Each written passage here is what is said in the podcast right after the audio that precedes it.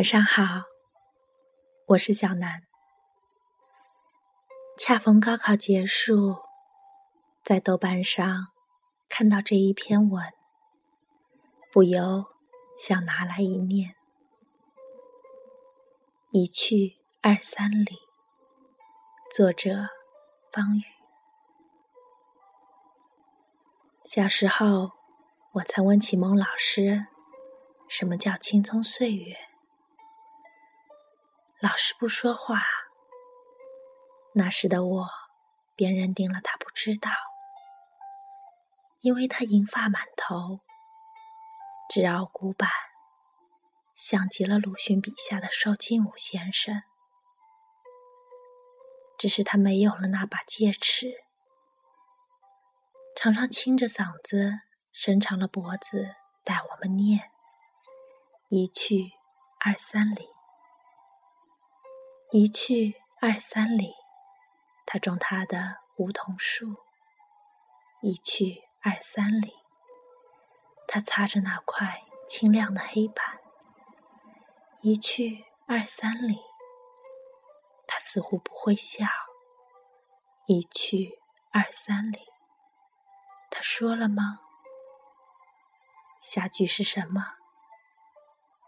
小孩子们坐在溪水边洗脚。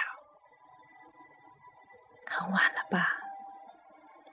于是有人看见不远处谁家的烟囱里袅袅升起的炊烟，他们快乐了一阵，便浮绕在村外的小树林上空，久久不散。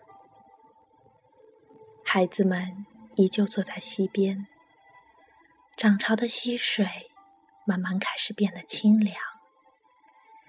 又似乎唱开了歌，叮叮咚咚的，像极了孩子站在灶台边用筷子敲碗的声音。可是妈妈不让，忘了是谁，生气的撅起了小嘴。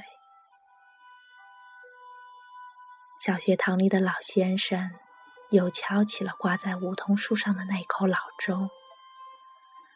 钟声颤颤悠悠，由远及近。这声音似乎是出自于哪个技艺精巧的工匠之手，而后到了哪座破旧的老庙，又经了多年哪个老僧陀的敲打，而后呢？而后就险些成了碎片。但终是免不了一劫，被一帮孩子敲成了豁口，扔在时间的土里。风儿吹开了积尘，老钟被重新挂上了树。它是村口的集结号，不知怎么的，又渐渐的没有了树。没有了村口，老钟的拉绳终于到了启蒙先生手里。他的头顶是梧桐树宽阔高大的树冠，钟声常常震得那些刚抽出的新芽发颤。烟村四五家，一个孩子骄傲地喊开了头。不对，钟声连翠微。另一个孩子伸了伸圆圆的脚趾头。我听过我爷爷常念这句。他爷爷，那个永远和蔼的笑着的老头儿，他总坐在门口那棵老槐树下，摇着裂开了两条缝的蒲扇。但他念过书，书是件很神奇的东西。于是，一去二三里，钟声连翠微。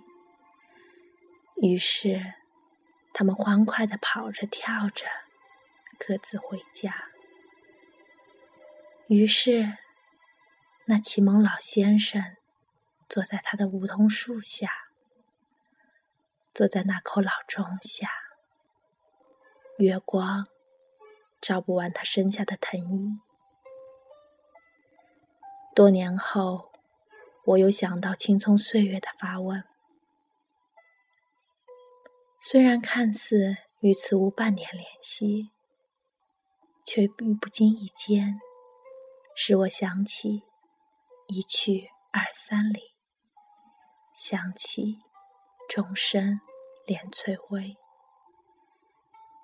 我已离开，一去不知二三里，再无钟声，却无时无刻不想起那钟声连翠微。那先生的沉默究竟是什么呢？它像是那浮在村外树林上的青色雾霭，沉默着不言一句，却又久久不肯散去。我时常想起那短暂的沉默，时常想起那个清凉的傍晚。我想象那白发的启蒙老先生。一个人坐在梧桐树中下的黑暗里，缓缓摇着蒲扇，极轻极慢。我见过一齐齐整齐的青葱，苍翠而饱满，笔直着身子，修长了影子，在刺亮的骄阳下闪着光。可奶奶告诉我，它们极易折断。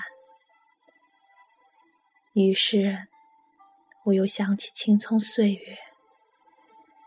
我不再允许自己和家人吃葱，不再想去侍弄他们，而被呛得满眼泪水。